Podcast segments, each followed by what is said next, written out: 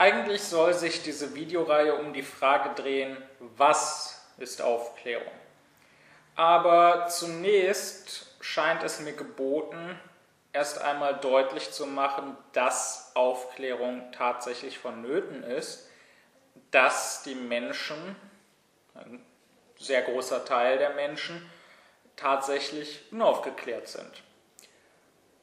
Eigentlich sollte sich das von selbst verstehen, aber der Haken ist, und das ist mir auch durchaus klar, es versteht sich nur von selbst, wenn man selber aufgeklärt ist. Dann freilich merkt man, wie viel Unaufgeklärtheit man um sich hat. Ist man das nicht, dann mag es einem auch entgehen. Derzeit ist es so, dass die meisten Menschen hierzulande, zumal die sogenannt gebildeten Menschen, also die, die Abitur haben, die studiert haben, äh, die gar irgendeinen akademischen Grad erlangt haben, äh, ich sage bewusst die sogenannt gebildeten Menschen, denn das hat mit Bildung nichts zu tun und wir leben in einer sehr, sehr ungebildeten Zeit, aber das wäre nochmal ein anderes Thema, das möchte ich in diesem Video nicht besprechen. Ähm, es ist jedenfalls so, dass die allermeisten Menschen, zumal die sogenannt Gebildeten, die man eigentlich besser die Unterrichteten nennen sollte, sich für aufgeklärt halten. Das heißt, Aufklärung mag für sie keine Rolle spielen, sie mögen äh, in ihrem gewöhnlichen Lebensvollzug keinen Gedanken an Aufklärung verschwenden, aber wenn die Sache zur Sprache kommt, dann freilich beharren sie darauf, aufgeklärt zu sein. Beziehungsweise, wenn man ihnen dies abspräche, ja, wenn man sagte, du bist nicht aufgeklärt, du kannst nicht selbstständig denken, du bist kein kritischer Geist, äh, dann wären die meisten sehr beleidigt. Übrigens schon das, also schon dieser Umstand, dass sie beleidigt wären, äh, schon das ist ein Zeichen ihrer Unaufgeklärtheit. Denn, ich werde da noch ausführlicher drauf kommen, Aufklärung bedeutet Selbstkritik. Und als aufgeklärter Mensch, wenn mir jemand sagte, du bist nicht aufgeklärt, würde ich doch in mich gehen und würde mich fragen, was an mir hat ihm diesen Eindruck verursacht, beziehungsweise ich würde ihn auch fragen, äh, wie kommst du darauf? Und ich würde mich kritisch prüfen, ob ich vielleicht tatsächlich eine Unaufgeklärtheit habe und hier oder dort noch an mir zu arbeiten habe. Der Unaufgeklärte ist sich sicher, ich bin ja schon aufgeklärt, also muss das eine Beleidigung sein. Äh, nun ja, wenn einen etwas beleidigt, ja, wenn es einen nicht gleichmütig lässt, ähm, dann könnte was dran sein. Oder zumindest ist auch das wieder Zeichen von Unaufgeklärtheit, denn der Aufgeklärte ist gleichmütig. Wenn tatsächlich jemand mich zu Unrecht unaufgeklärt nennte, dann wäre ich nicht darüber beleidigt. Wieso sollte ich das sein? Er irrt sich ja. Wieso sollte ich über ein Irrtum mich aufregen? Ähm, ich wüsste auch, dass er ja wohl unaufgeklärt ist und dass er deshalb auch gar nicht anders kann, als sich zu irren, dass er deshalb aber auch gar nicht ernst zu nehmen ist. Also wiederum, wieso sollte ich da beleidigt sein? Ich würde eher amüsiert sein als beleidigt. Aber wie dem auch sei, die meisten also ähm, halten sich für aufgeklärt und wären hoch beleidigt, wenn man ihnen die Aufklärung, wenn man ihnen das selbstständige, kritische Denken abspräche.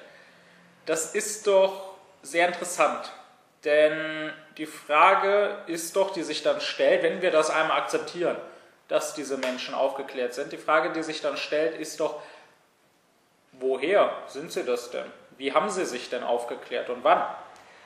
Ähm, es ist doch so, dass die meisten zwar jetzt beleidigt werden, wenn man sie unaufgeklärt nannte, aber zugeben würden, dass sie irgendwann einmal unaufgeklärt waren. Sie würden sagen, ja freilich, als Kind da konnte ich vielleicht noch nicht kritisch denken, aber ich habe das ja in der Zwischenzeit gelernt. Gut, dann würde ich fragen, wann hast du das denn gelernt? Als Kind, sagen wir mal mit zehn Jahren, konntest du also noch nicht kritisch denken, sagst du, und jetzt, sagen wir mal, bist 40 Jahre, jetzt sagst du, kannst du kritisch denken. Gut, wo dazwischen war denn der Zeitpunkt, ja, oder wenn es nicht ein einzelner Punkt war, wo war denn der Zeitraum, wo du das gelernt hast? Konntest du mit 20 bereits kritisch denken? Wie sah es mit 19 aus, mit 18, mit 17? Ähm, das können diese Menschen nicht angeben. Genauso wenig können sie angeben, wie sie zum kritischen Denken plötzlich gekommen sind, wenn sie das nicht immer schon konnten. Durch irgendwas müssen sie das ja gelernt haben. Aber da frage ich dann wiederum diesen Menschen, hast du dich denn jemals bewusst selbst gearbeitet? Hast du jemals dein Denken geschult und kultiviert, ausgebildet? Nein, hast du nicht. Wenn du selbst ehrlich bist, musst du mir zugeben, dass du das höchstwahrscheinlich nicht getan hast. Du meinst einfach irgendwann, du kannst nicht genau angeben, wann, äh, wärst du plötzlich zum kritischen Denken in der Lage gewesen. Ja, Menschen mögen sich dann auf irgendwelche Äußerlichkeiten berufen, mögen sagen, ja, ich habe doch meine Lebenserfahrung mittlerweile.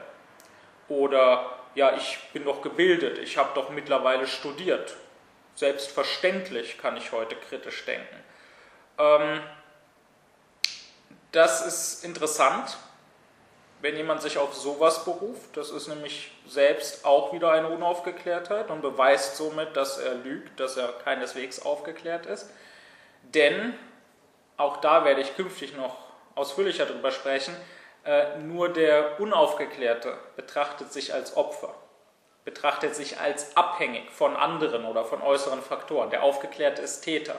Bei der Aufklärung geht es ja darum, sich selbst zu leiten, sich seines eigenen Verstandes zu bedienen.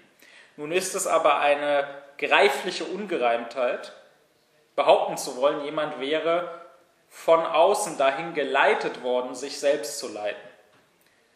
Mit anderen Worten, es kann niemand aufgeklärt werden.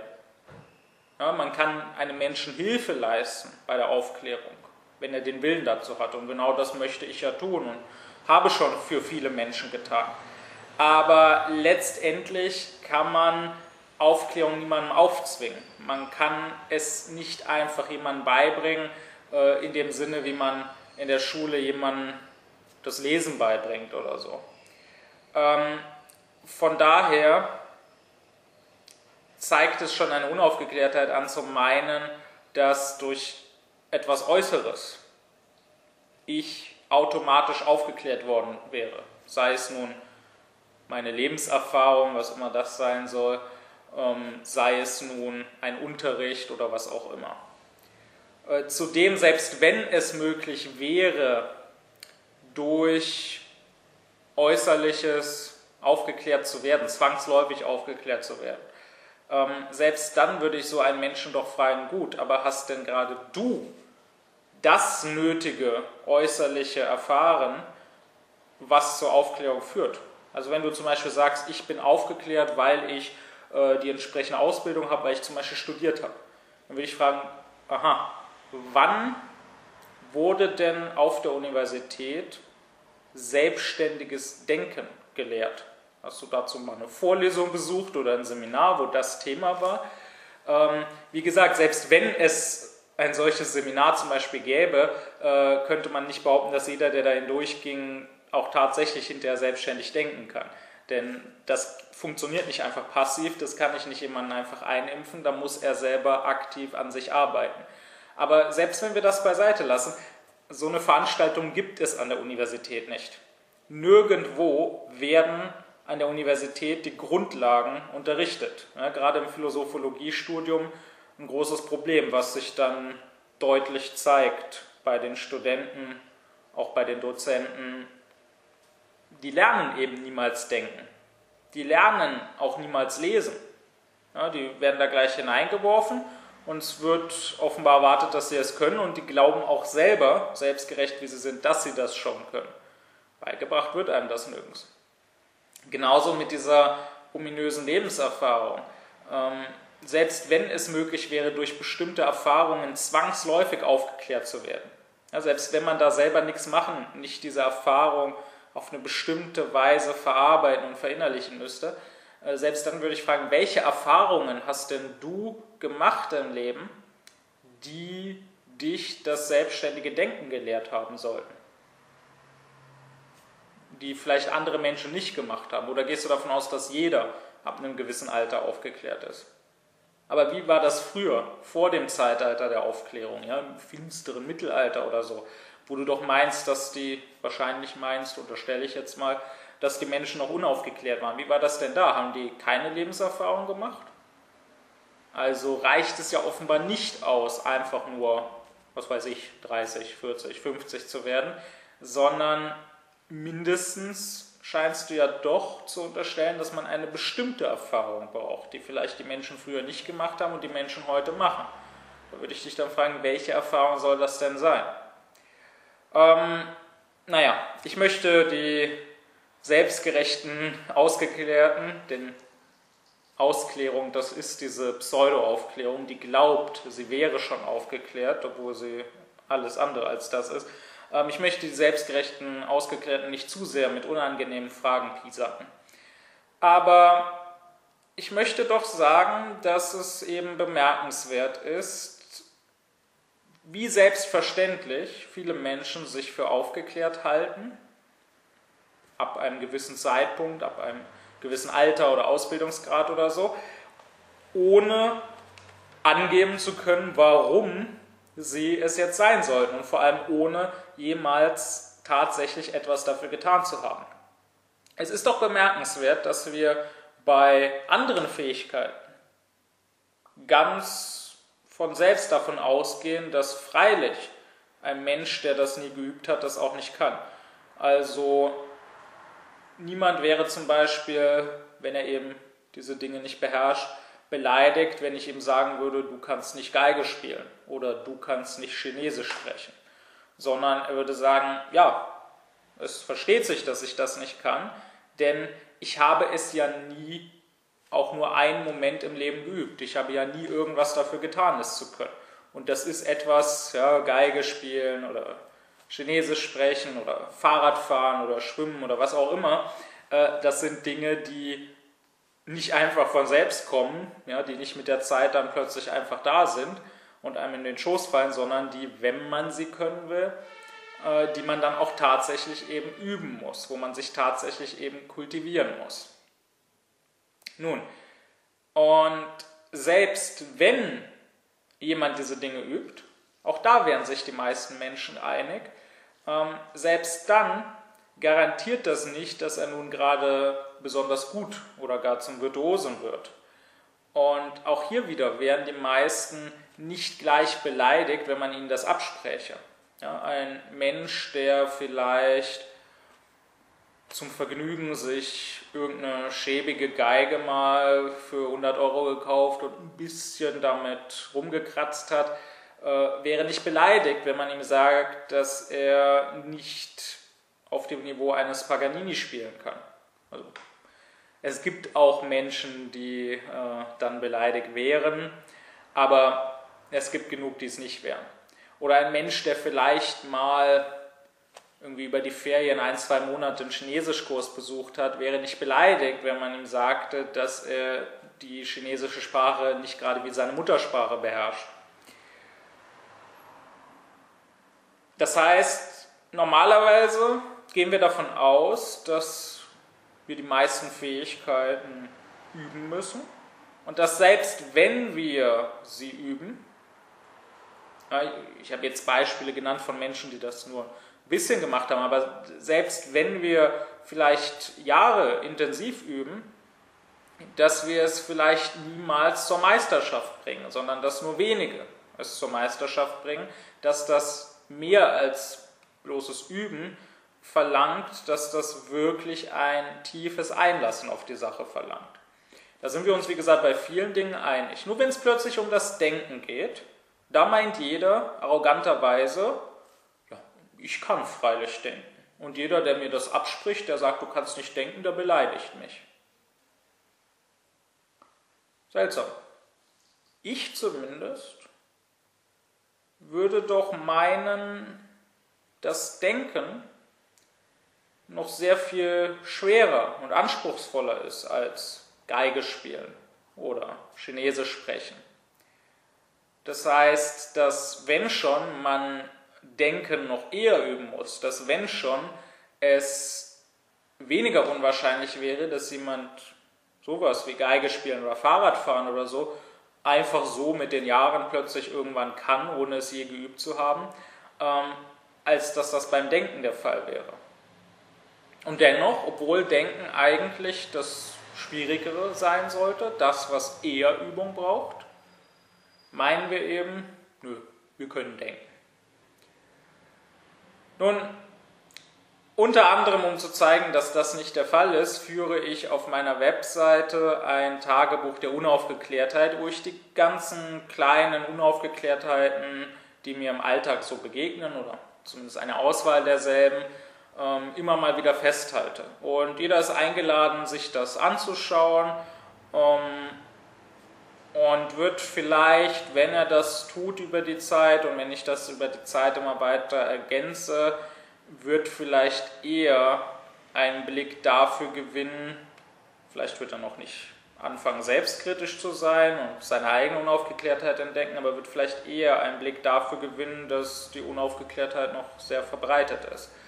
Aber ich möchte schon hier in diesem Video darüber sprechen und das wenigstens anhand äh, von Beispielen auch hier mal illustrieren. Wir meinen, wie gesagt, wir wären schon aufgeklärt.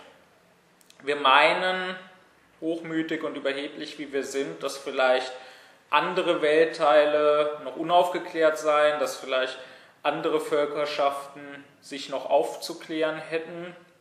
Ja, was weiß ich, dann wird irgendwie getönt, ja, ja, der Islam braucht dringend eine Aufklärung, obwohl man weder weiß, was der Islam ist, noch was die Aufklärung ist, noch irgendeinen Schimmer von der mohammedanischen Welt hat. Ähm, aber wir, wir sind ja durch die Aufklärung hindurchgegangen und wir haben das ja hinter uns, so meinen wir. Nun, wie gesagt, das ist nicht mehr als eine Arroganz und eine Überheblichkeit und das kann nur jemand meinen, der gar keinen Schimmer hat, was Aufklärung ist. Ähm, ein Beispiel. Da schaue ich mir eine Reportage an über Flüchtlinge und über Abschiebungen. Und da wird dann gezeigt, wie mitten in der Nacht Polizisten bei irgendeiner Flüchtlingsfamilie auftauchen und die aus den Betten reißen, zum Flughafen bringen, damit die dann eben abgeschoben werden.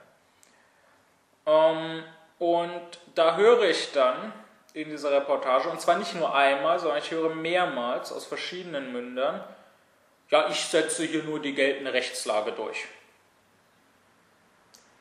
Der Polizist, der so spricht, ist nicht nur unaufgeklärt, er ist ein Verbrecher. Und er hätte, gerade in Deutschland, denn gerade in Deutschland mit seiner Vergangenheit ist das ein nicht entschuldbares Verbrechen, solch einen Satz zu sagen. Und er hätte sofort, wenn wir hier in einer vernünftigen Republik lebten, dann würde das geschehen, äh, er hätte sofort aus dem Dienst entlassen werden müssen, weil er mit diesem Satz zeigt, dass er nicht die charakterliche Eignung hat, um Polizist zu sein, um das Recht zu wahren. So. Jetzt weiß ich, dass es viele geben wird, äh, die mir hier widersprechen werden. Es wird auch genug geben, die sich aufregen, ja, gerade aus dem rechten Lager. Ähm, gut, die werden wiederum damit ihre Unaufgeklärtheit zeigen. Denn, wohlgemerkt, ich sage nicht, dass der Polizist unaufgeklärt ist oder gar, dass er eben aus dem Dienst entlassen werden sollte, äh, weil er die Flüchtlinge abschiebt. Ich möchte das hier in diesem Video nicht diskutieren, ob nun die Abschiebung in dem Fall gerechtfertigt war oder nicht. Da kann man ja meinetwegen geteilter Meinung sein, das ist hier nicht das Thema. Aber warum schiebt er denn ab? Weil es in dem Fall gerechtfertigt ist, weil er selber eingesehen hat, ja, hier ist es angemessen, diese Menschen abzuschieben. Nein, er selber sagt ja, ich tue das, weil es geltendes Recht ist. Und was er aber nicht tut, ist zu fragen, ist denn dieses geltende Recht auch tatsächliches Recht oder ist es vielmehr ein Unrecht? was ich hier durchsetze. Noch einmal, bitte, liebe Zuschauer, abstrahiert von dem konkreten Fall. Ich sage nicht, dass es tatsächlich ein Unrecht ist. Ich sage auch nicht, dass es keins ist. Ich enthalte mich hier eine Aussage. Ich sage nur, er hat nicht geprüft, ob es eins ist. Ähm, an der Stelle kann ich eine wichtige Bemerkung machen, nämlich ähm, ein Merkmal der Unaufgeklärtheit ist, dass die Unaufgeklärten nicht in der Lage sind, sauber zu trennen. Die können nicht abstrahieren. Deswegen ist es auch ganz schwierig bis unmöglich, äh, mit denen ein vernünftiges Gespräch zu führen. Und es ist so gut wie unmöglich, Beispiele zu gebrauchen, weil sie sich dann immer am konkreten Beispiel und an der Meinung, die sie dann zum konkreten Fall haben mögen, über den man spricht, aufhängen, anstatt die Sache, für die das Beispiel ja nur eine Illustration ist, zu verstehen. Nicht umsonst warnt Kant vor den Beispielen in der Philosophie. Nun ja, ich will trotzdem Beispiele gebrauchen, aber ich will eben darauf hinweisen, der Unaufgeklärte tut sich schwer mit dem sauberen Scheiden der verschiedenen Bestandteile. Vor allem tut er sich schwer damit, zwischen Form und Inhalt zu unterscheiden. In der Philosophie ist das eine Grundlage, das ist wie das Einmaleins in der Mathematik. Wer das nicht kann, wer zwischen Formalem und Inhaltlichen nicht unterscheiden kann, und das kann übrigens so gut wie niemand in der Philosophologie, das wird da auch nie beigebracht, ähm, der kann in der Philosophie nicht mal mitreden. Ja, nur ein Beispiel wiederum dafür, um das deutlich zu machen, äh, in der Moralphilosophie, bei Kant zum Beispiel ganz wichtig, es gibt ja einen Unterschied zwischen der materiell moralischen Handlung und der formal moralischen Handlung. Materiell, inhaltlich moralisch heißt, ich tue das, was durch die Moral geboten ist. Ich tue das, was auch der moralische Mensch tun würde. Ja, zum Beispiel sagen wir, da ist irgendwie jemand am Ertrinken im Teich und ich springe rein und ziehe den raus. Dann habe ich materiell, dem Inhalt nach, moralisch gehandelt. Ja, ich habe ein Menschenleben gerettet und das sollte ich tatsächlich tun, der Moral zufolge. Aber die Handlung ist nicht unbedingt formal moralisch. Denn die Frage ist ja, warum habe ich das gemacht? Habe ich es gemacht aus Achtung vor diesem ertrinkenden Menschen, einfach um sein Leben zu retten?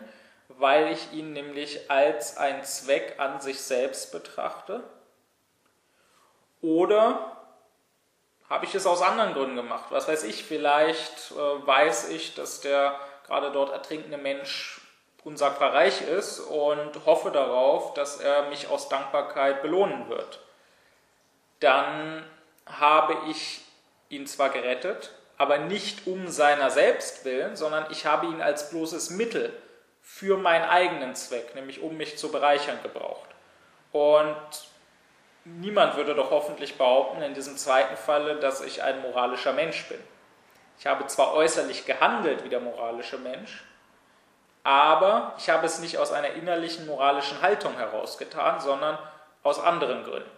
Das heißt, hier sieht man doch deutlich, es gibt einen Unterschied zwischen Form und Inhalt. Und deswegen ist es zum Beispiel bei Kant so, dass er einmal von bloßer Legalität, also bloßer Gesetzmäßigkeit spricht. Das ist, wenn ich inhaltlich dem moralischen Gesetz gerecht werde.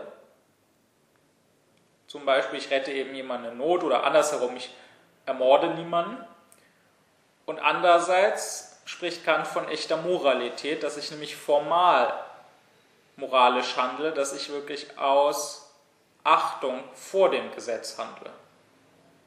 Inhaltlich bringe ich vielleicht niemanden um, aber vielleicht würde ich gerne und habe da gar keine moralischen Hemmungen oder so. Und ich mache es nur deshalb nicht, weil ich fürchte, dass ich dafür ins Gefängnis komme. Ja, während hingegen der andere vielleicht niemanden umbringt wirklich, weil er seine Mitmenschen achtet und sie gar nicht umbringen will. Also, ich hoffe, damit ist ein bisschen deutlicher geworden, was ich meine, wenn ich vom Unterschied spreche zwischen Form und Inhalt. Kommen wir zurück zu dem Polizisten, der meint, ja, ich setze hier nur die geltende Rechtslage durch.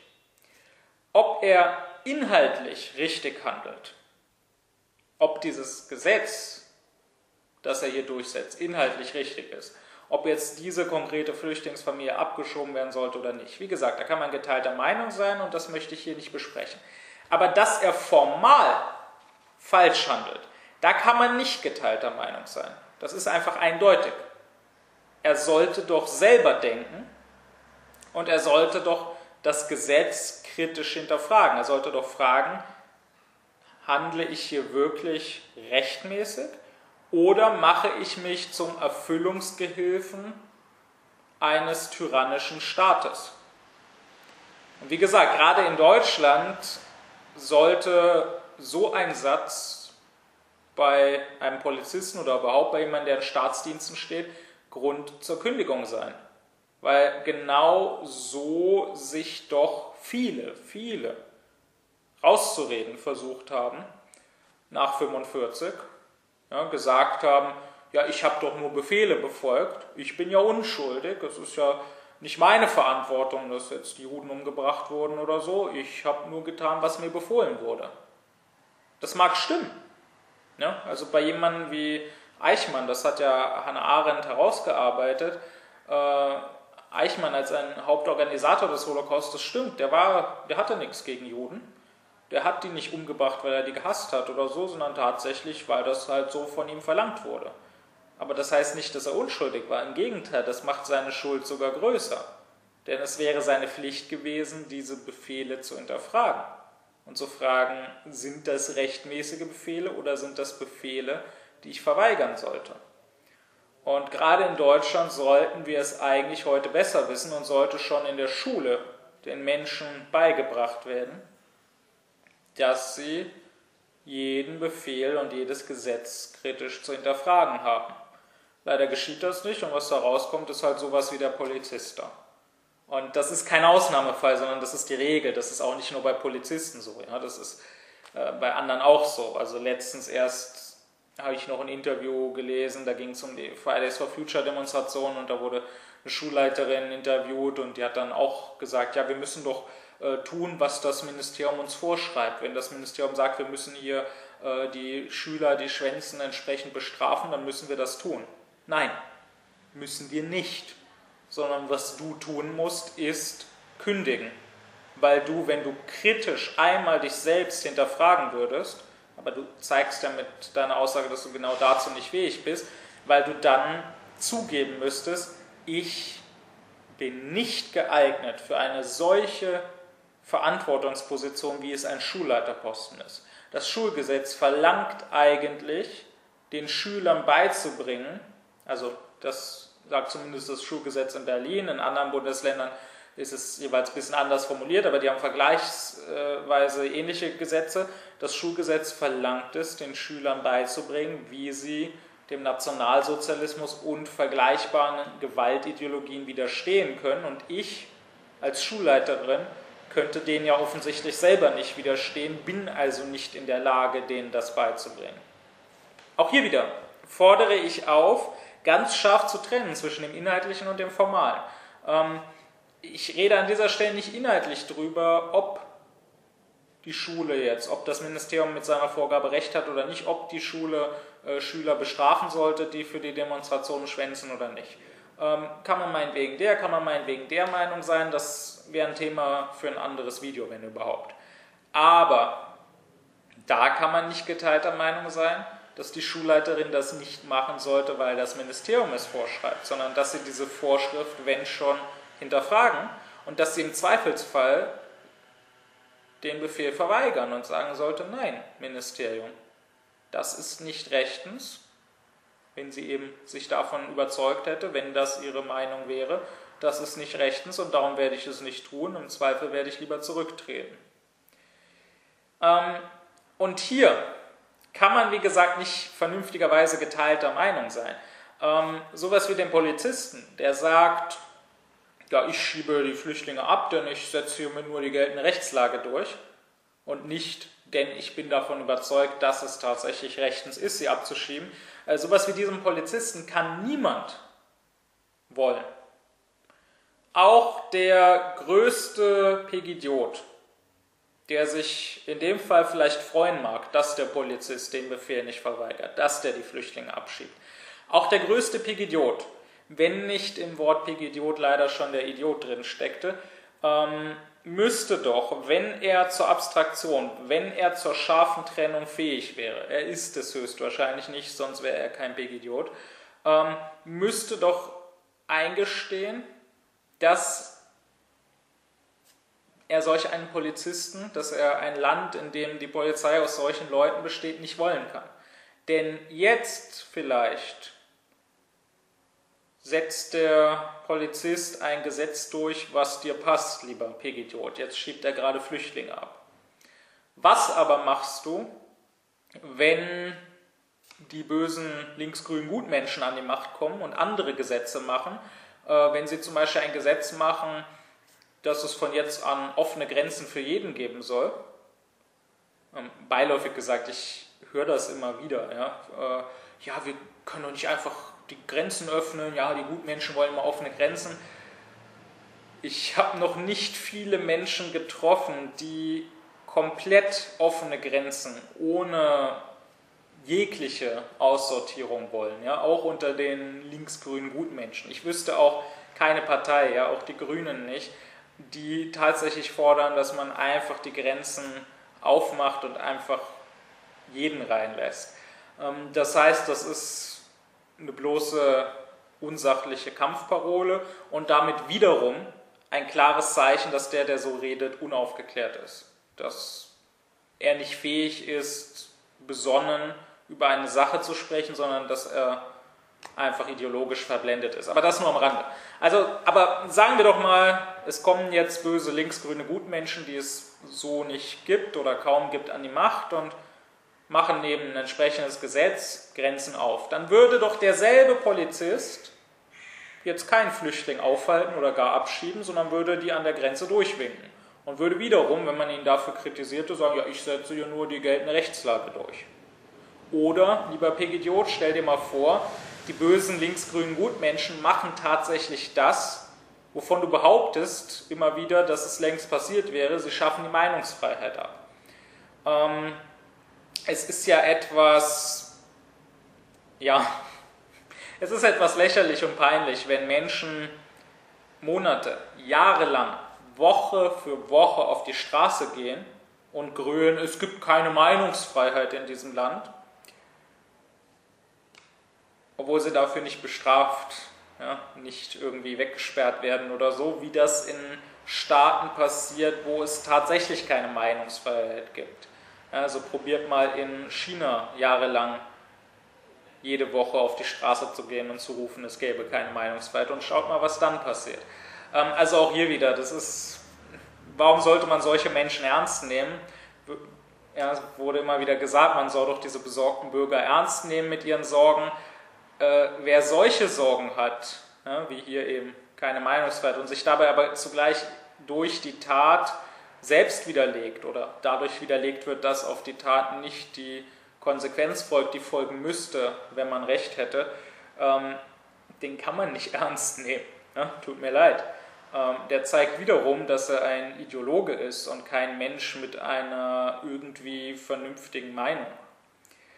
Aber Sagen wir mal, liebe Pegidioten, jetzt wird tatsächlich die Meinungsfreiheit abgeschafft und von jetzt an ist es tatsächlich verboten, bestimmte Dinge zu sagen, die ihr so gerne sagt.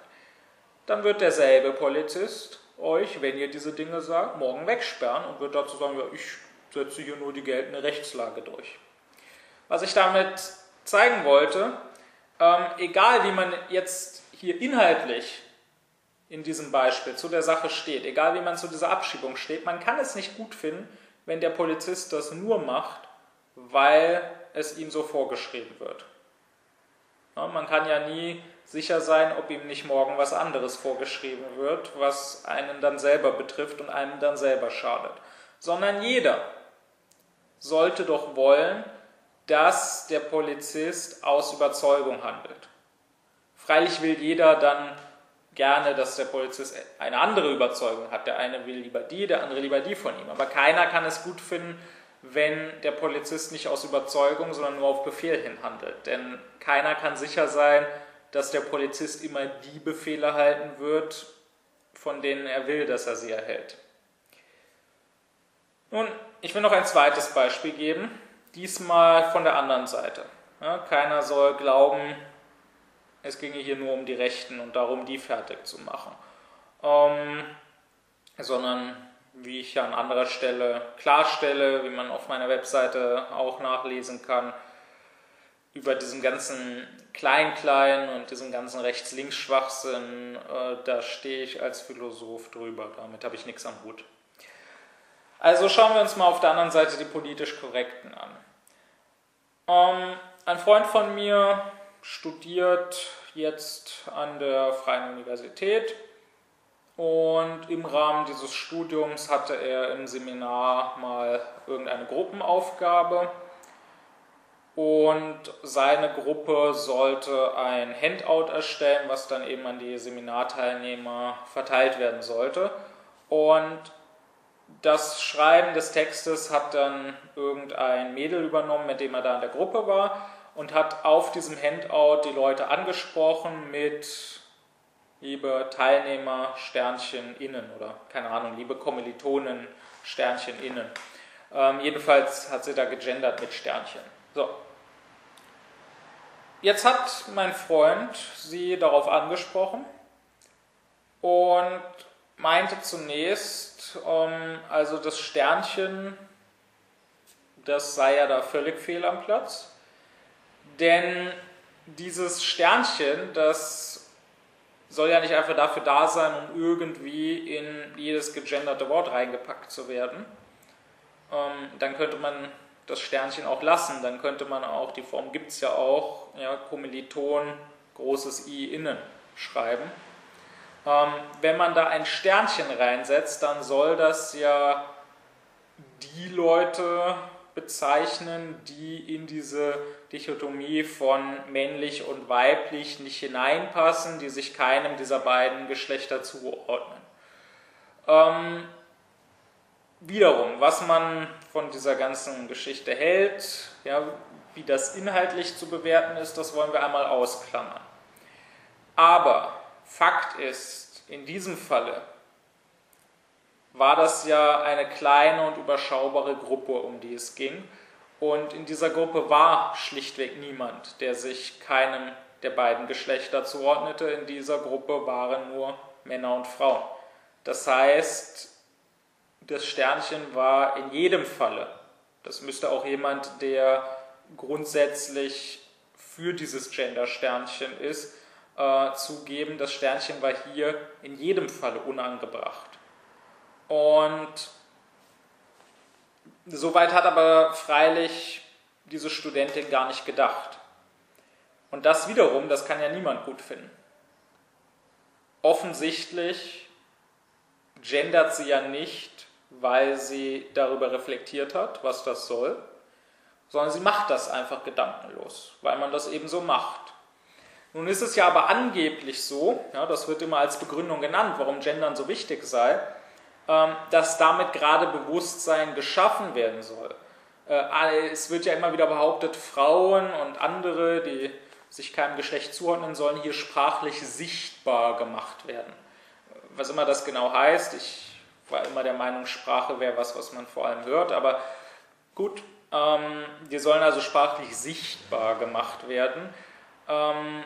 Und es soll gerade ein Bewusstsein dafür entstehen, dass in einer Gruppe eben nicht nur Männer sind, sondern auch andere. Ja, gerade dann würde doch aber das Gendern von denen, die es betreiben, verlangen, jedes Mal nachzudenken, welche Gruppe spreche ich hier an. Es wäre ja auch sinnlos, da würde das ja jeder sofort zugeben, eine Gruppe, die nur aus Männern besteht, anzusprechen mit liebe KommilitonInnen, sondern es versteht sich, dass man die mit liebe Kommilitonen anspricht. Genauso aber eben eine Gruppe, die nur aus Männern und Frauen besteht, da braucht es dieses Sternchen nicht.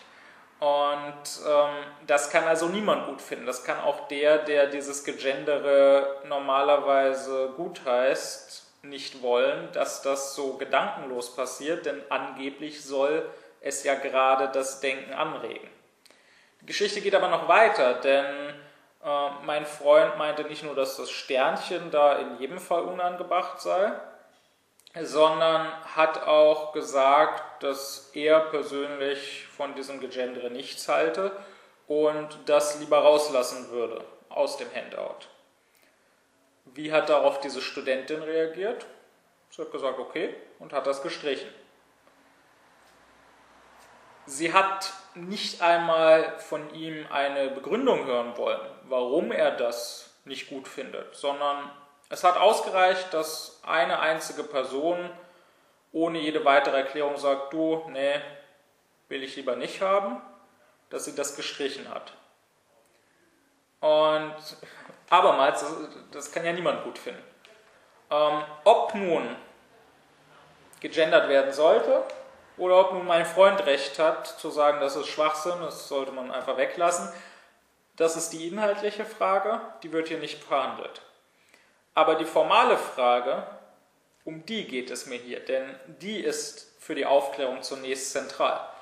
Und an der Reaktion dieser Studentin sieht man doch, dass sie über dieses Gegendere niemals nachgedacht hat und dass sie nicht aus Überzeugung gendert, dass sie das nicht tut, weil sie wirklich für sich erkannt hat und daran glaubt, dass das wichtig und nötig ist, sondern sie macht das halt so, ohne groß nachzudenken, weil man das eben so macht, weil die das so gelernt hat. Aber wenn es, weil sie eben nicht selber dahinter steht, weil es eben keine Überzeugung ist, wird sie das auch nicht verteidigen, wird auch nicht daran festhalten, wenn es da auch nur den kleinsten Widerstand gibt, sondern wird das sofort wieder lassen. Und das können ja auch die Feministen nicht gut finden. Denn die sollten doch wollen, dass die Menschen das aus Überzeugung tun. Es sollte doch angeblich, ich sage es ganz offen, ich glaube nicht, dass es so ist, aber angeblich sollte es ihnen doch hier in der Moral nicht um die bloße Legalität gehen, ich habe ja vorher darüber gesprochen, über diesen Unterschied bei Kant. Es sollte ihnen nicht einfach um das Inhaltliche gehen. Sie sollten ja nicht dieses Gendern um seiner selbst willen als diese bloße Formalie, die es ist, durchsetzen wollen, sondern angeblich wollen sie doch, dass die Menschen formal moralischer werden, dass sie wirklich Frauen oder irgendwelche anderen, die sich keinem Geschlecht zuordnen, äh, mitbedenken und anders anschauen. Wie gesagt, ob das tatsächlich so ist, halte ich für sehr fraglich. Es offenbart sich vielleicht gerade hier dran, dass dieser ganze politische Korrektheit, dass dieser ganze Feminismus eben doch nur auf äußerlichen Anstand angeht und sich um tatsächliche innere Moralität gar nicht bekümmert. Aber wir wollen einmal annehmen, dass diese Menschen besser wären, als sie vielleicht tatsächlich sind und wollen eben unterstellen, dass es ihnen nicht nur darum geht, dass einfach gegendert wird, damit gegendert wird, sondern dass sie doch damit etwas bezwecken wollen, dass sie das doch zum Wohle der Frauen und all der anderen wollen. Und das kann ja aber nicht, dieses Wohl kann ja nicht äh, gewährleistet werden, wenn das Gendern nicht aus Überzeugung geschieht. Außerdem müsste ich auch hier wieder sagen, ähm, so wie ich den Pegidioten erinnern musste, der Polizist kann morgen auch ganz andere Befehle erhalten, ganz andere Gesetze durchsetzen, müsste ich auch hier den sagen. Wenn ihr hier Menschen vor euch habt, die gendern, nicht weil sie sich davon überzeugt haben, wie wichtig das ist, sondern die gendern, weil sie das halt so gelernt haben und weil das gerade so Mode ist, dann warne ich euch, Moden wandeln sich. Was macht ihr denn, wenn morgen das Gendern wieder aus der Mode kommt? Glaubt ihr, dass diese Studentin dann dabei bleiben wird? Oder was macht ihr, wenn übermorgen sich die Rechten durchsetzen? Wenn sich ein rechter Sprachgebrauch durchsetzt? Und wenn dann das Mode wird? Und da dann Leute nicht aus tatsächlicher Überzeugung, aber wiederum aus bloßer Gedankenlosigkeit mitmachen? Das könnt ihr doch eigentlich nicht wollen. Das heißt, ihr solltet doch wollen, nicht, dass die Leute das einfach machen mit dem Gendern, nicht damit solltet ihr euch zufrieden geben, dass jeder das tut, sondern ihr solltet doch wollen, dass jeder es aus Überzeugung tut. Nun, ich habe jetzt zwei Beispiele gebracht. Ähm, ich könnte viele, viele mehr bringen. Ja, wer Unaufgeklärtheit entdecken will, wenn er nur einen offenen Blick dafür hat, ähm, der wird die tagtäglich entdecken. Der muss nur einmal mit der Bahn fahren.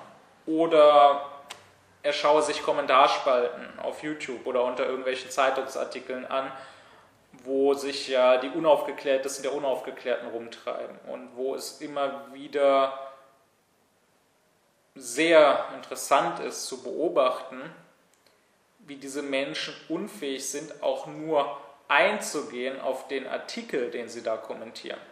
Ja, die schreiben ja höchstens irgendwie was auf, was da bei ihnen als Assoziation im Kopf ausgelöst wurde bei dem Titel, aber mit dem Inhalt hat das nichts zu tun.